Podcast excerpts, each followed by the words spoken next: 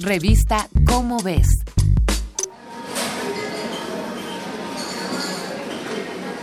¿Quién descubrió la estructura de doble hélice del ADN?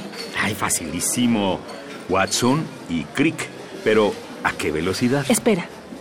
¿Has escuchado de Rosalind Franklin? Rosalind Franklin.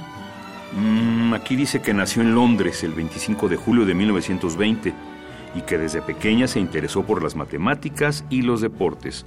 Más tarde estudiaría física y química en la Universidad de Cambridge.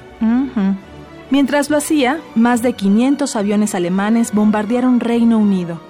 Franklin se dedicó desde entonces al estudio de la estructura del carbón para mejorar las antiguas máscaras de gas. Después, siguió tomando cursos de física, química, matemáticas y cristalografía y se doctoró a los 25 años. Tras graduarse, Franklin se mudó a París. Fue invitada al Laboratorio Central de Servicios Químicos, donde condujo una investigación usando rayos X. Cuatro años después, Franklin regresaría a Londres para reintegrarse a la unidad de biofísica del King's College. Hubo algunos problemas. En el King's College se respiraba aún una cierta hostilidad hacia las mujeres.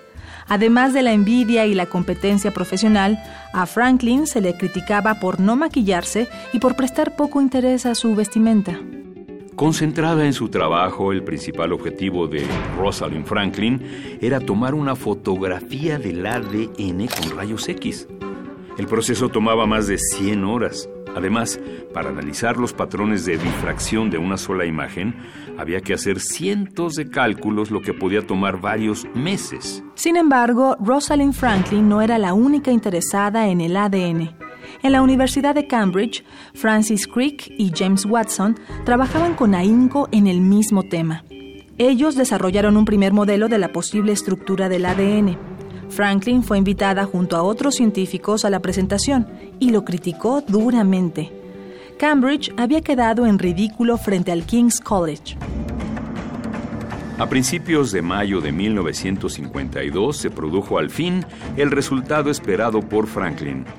Con la ayuda de su asistente, el físico Raymond Gosling, obtuvo una fotografía perfecta del ADN. La llamó la Foto 51 el descubrimiento fue fundamental para demostrar que la transmisión de información genética se hacía a través de hélices complementarias que copiaban y replicaban la información. La foto 51 era clara, aunque todavía hacía falta algo de trabajo para descifrar toda su información. Franklin había seguido esta línea, pero Raymond Gosling se llevó la foto sin su consentimiento y se la mostró a Maurice Wilkins. Wilkins había visto con malos ojos a Franklin desde su llegada al King's College y compartió la foto con James Watson.